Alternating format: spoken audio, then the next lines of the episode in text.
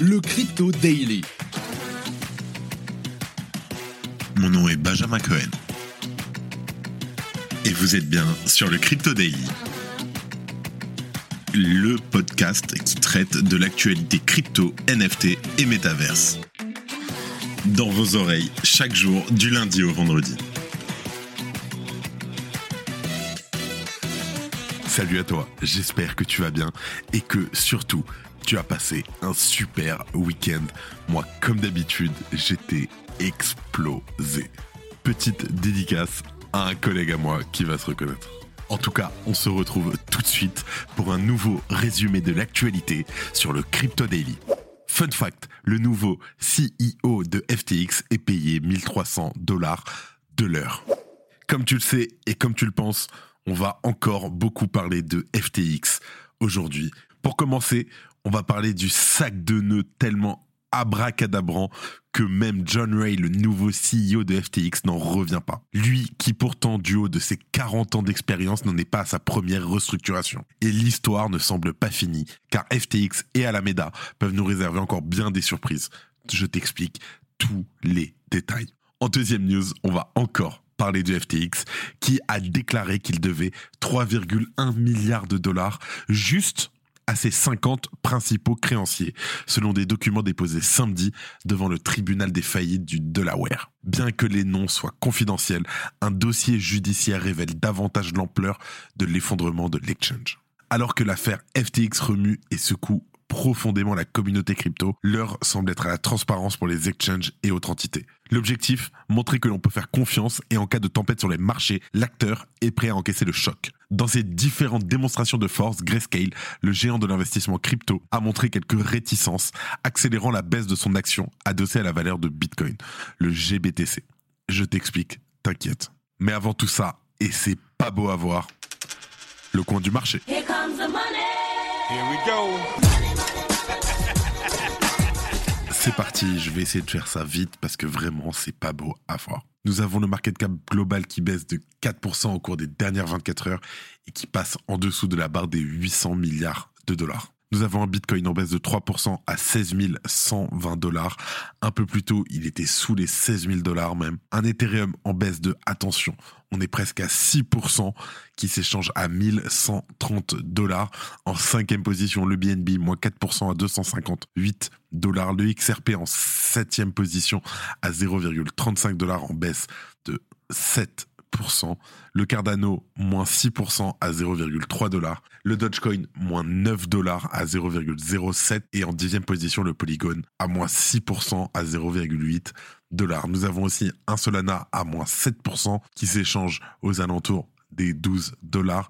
Et le FTT, juste à moins 7%. Allez, histoire d'oublier ce début de semaine dégueulasse, je te remets la musique. Here comes the money. Here we go. En première news, FTX et Alameda, les Bonnie and Clyde de la crypto. Alors l'entreprise Nansen, spécialisée dans l'analyse on-chain, vient de publier un rapport au sein duquel elle passe au peigne fin toutes les transactions entourant la nébuleuse FTX Alameda Research. Les deux entreprises fondées par SDF, ex-CEO désormais déchu et bientôt sous le coup du marteau de la justice américaine. Et oui, pour rappel, la House Financial Services Committee annonce qu'elle tiendra une audience le mois prochain à propos de l'effondrement de FTX et ses conséquences sur l'industrie crypto. Les attentes de ce comité sont limpides. Il souhaite entendre les dirigeants des sociétés Alameda Research et de FTX. Bref, nous pensions ne plus pouvoir être étonnés par de nouvelles frasques, tant les méfaits de FTX et Alameda nous paraissaient déjà rocambolesques. Détrompe-toi. Les quelques squelettes qui hantent le placard sont devenus en l'espace d'une semaine une armée de zombies envahissant la maison. Les liens entre Alameda et FTX sont bien plus nombreux que l'on aurait pu le croire et de prime abord, notamment en ce qui concerne le token de l'échange FTX, le FTT. Suivant une analyse approfondie des wallets, les équipes de Nansen font de nouvelles découvertes. Tout d'abord, sur les 350 millions de jetons FTT, 280 millions étaient contrôlés par FTX. Par ailleurs, sur les 59 millions de tokens ayant fait partie des ventes privées, Alameda Research en détenait a priori 27 Une part qui est disproportionnée par rapport aux autres acteurs. À eux deux, FTX et Alameda contrôlaient donc environ 87% de la supply totale des FTT. 87%. Et plus grave encore en cas de fait avéré lorsqu'on se penche sur le listing du FTT. Alameda Research a reçu 5 millions de FTT via le smart contract de FTX deux jours avant le listing officiel le 29 juillet 2019. D'autre part, 20 millions de FTT ont été déposés sur FTX le jour du listing. Ceci afin de servir de liquidité pour les échanges sur la plateforme. Ces 20 millions de tokens constituaient alors l'unique quantité de FTT en circulation à ce moment-là. Alors, si l'on reprend les faits, Alameda vient donc de recevoir deux jours avant le listing 25% de la supply totale de FTT disponible alors. Chose étrange, une semaine plus tard, le 5 août 2019, ces 5 millions de FTT reçus par Alameda sont retournés, comme par magie, sur le smart contract de FTX. La question est simple. Que s'est-il passé entre-temps? Tout d'abord, il est très suspect qu'un autre organisme que FTX dispose d'une aussi grosse quantité de la supply. Par ailleurs, même si l'on admet ce point, il est étrange que ceci puisse être transférable et non loqué d'une quelconque manière sur plusieurs mois ou années. Première hypothèse, Alameda était impliqué d'une manière ou d'une autre dans le market making des jetons FTT. Dans ce cas, pourquoi les retourner après une semaine? Seconde hypothèse, plus sombre, Alameda a profité du listing en revendant au prix fort ses 5 millions de FTT aux early investors, pour ensuite les racheter une semaine plus tard à moindre prix, encaissant au passage de juteux profits. Arrive alors le bull market de 2021 et la montée du prix du token FTT. Les équipes de Nansen supposent qu'il est devenu impossible pour FTX et Alameda de les vendre au marché au risque de faire drastiquement chuter le prix. À la place, ils eurent la riche idée de les utiliser en collatéral afin d'effectuer des emprunts.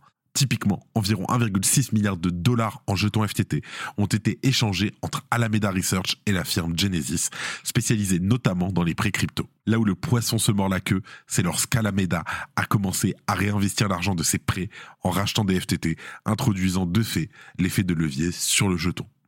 Suite aux faillites successives de TreeAC et Celsius, entraînées par la chute du Luna en mai 2022, Alameda s'est sans doute retrouvé face à une grave crise de liquidité, crise à laquelle FTX a choisi de répondre en utilisant l'argent de ses clients. Environ 4 milliards de dollars en FTT furent transférés de FTX vers Alameda. Ces agissements frauduleux ont poussé l'entièreté du marché dans la tourmente, une tempête dont nous ne sommes pas prêts de sortir. Si tu aimes le daily et que tu veux qu'on continue à te proposer toujours plus de contenu de meilleure qualité, une note et un commentaire nous aident énormément. Merci de ton soutien. Deuxième news, FTX doit plus de 3 milliards de dollars à ses 50 plus grands créanciers. Je t'explique ça.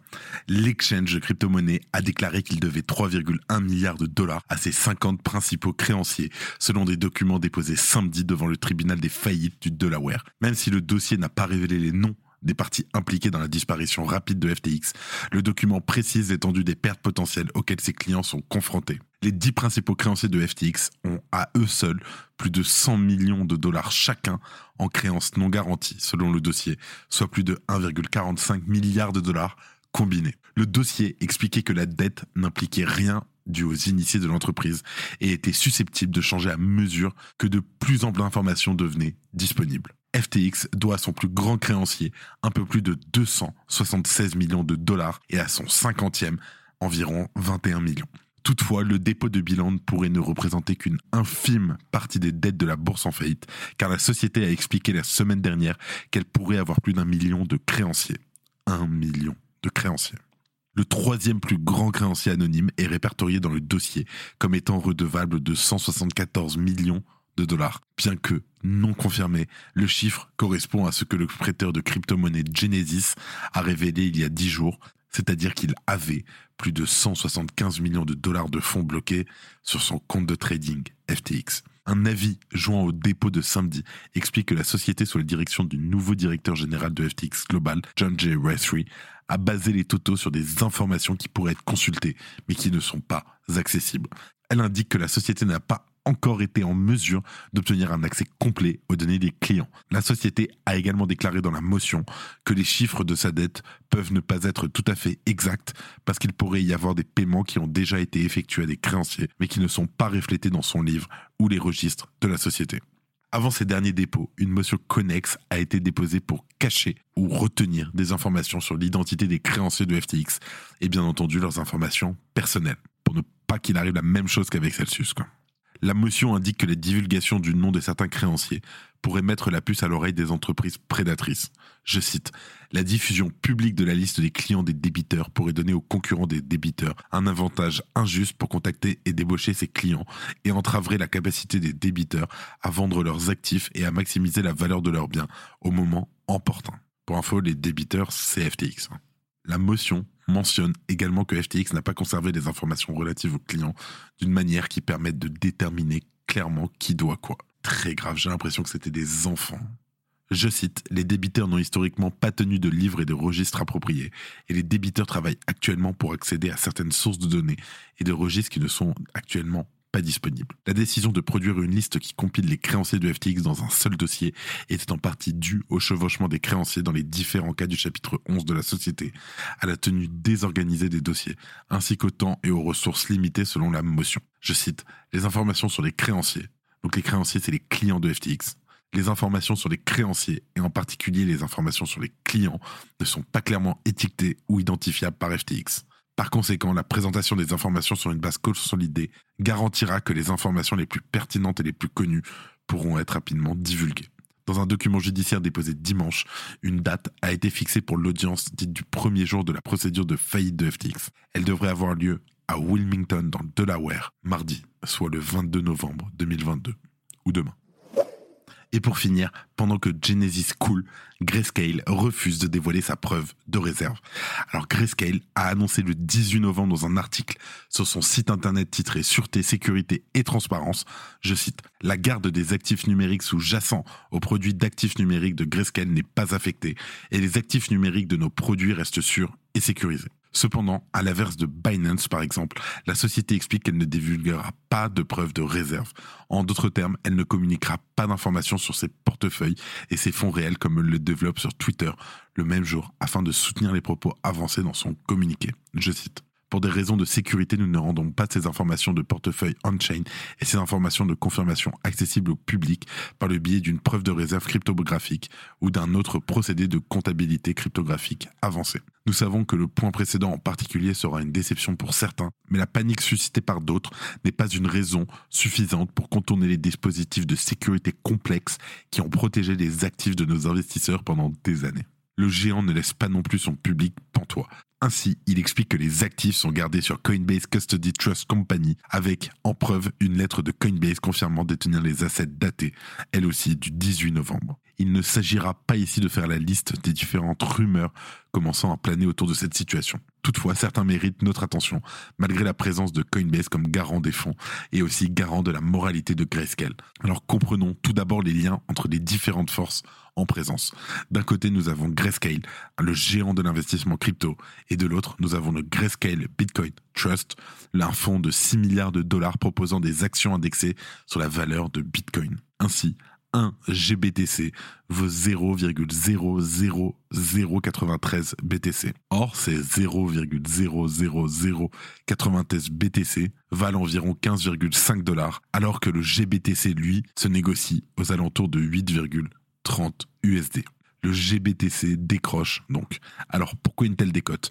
La société sœur de Grayscale n'est autre que Genesis Global Capital, par la voie de Genesis Global Trading, prétend des liquidités à Grayscale. Cette dernière, on a beaucoup parlé, a suspendu certains de ses services depuis la chute de FTX. Par ailleurs, toutes ces entités appartiennent à une société mère, le Digital Currency Group, également propriétaire de Coindesk. Alors que nous attendions de savoir si Genesis réussira à rassembler le milliard de dollars nécessaire pour ne pas couler, l'écosystème fréquenté par Grayscale semble être fragile. Pourtant, acteur crypto majeur il y a encore peu de temps, lorsque des mastodontes tels que Grayscale Tang, c'est toute la communauté qui reste suspendue.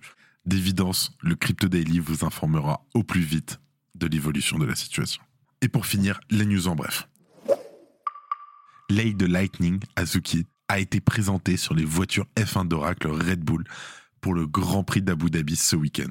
Cette collaboration fait de Lei l'Azuki numéro 8494 le premier NFT présenté sur une voiture de F1. Les détenteurs d'Azuki et de Bin peuvent équiper sa veste de course et même lire sa biographie de pilote sur le site de Red Bull Racing. Alors que l'affaire FTX est encore en train de secouer l'écosystème, une nouvelle nous rappelle que la chute de l'écosystème Terra n'en est pas non plus entièrement réglée. On apprenait en effet ce week-end qu'un des cofondateurs du projet avait vu ses fonds confisqués par les autorités sud-coréennes. On parle de près de 100 millions de dollars. Les effondrements successifs de Luna, Celsius et ensuite FTX ne se contenteront pas de laisser de profondes cicatrices dans le portefeuille des investisseurs. Plus fondamentalement peut-être, cet enchaînement de fiascos ouvre désormais un boulevard aux régulateurs qui n'en demandaient pas tant pour enfin avoir l'opportunité de museler l'industrie de Bitcoin et des cryptos. Un nouvel acte a été écrit ce week-end par le président Biden qui enjoint les nations à apporter une réponse de régulation forte, coordonnée et internationale face à la menace crypto. Sorar fait évoluer son offre pour ne pas être régulé comme un jeu d'argent et est parvenu à trouver un accord avec l'autorité nationale des jeux. Ainsi, Sorar devra renforcer son offre de contenu gratuit et devra mettre en œuvre diverses solutions pour protéger son public avant la fin du premier trimestre 2023. Cardano sera doté de son propre stablecoin dès le premier trimestre de l'année 2023. Adossé au dollar américain, l'USDA sera le premier produit de la gamme Azens, une série d'outils visant à combler le fossé entre la finance traditionnelle et la finance décentralisée sur l'écosystème Cardano. C'est la fin de ce résumé de l'actualité du jour. Évidemment, pensez à vous abonner pour ne pas rater le suivant, quelle que soit d'ailleurs l'application que vous utilisez pour m'écouter. Rendez-vous aussi sur Twitter ou LinkedIn pour d'autres contenus d'actualité exclusifs. Je crois que j'ai tout dit. Fais attention à toi. Et moi, je te dis à demain. C'était Benjamin pour le Crypto. Merci et à très vite.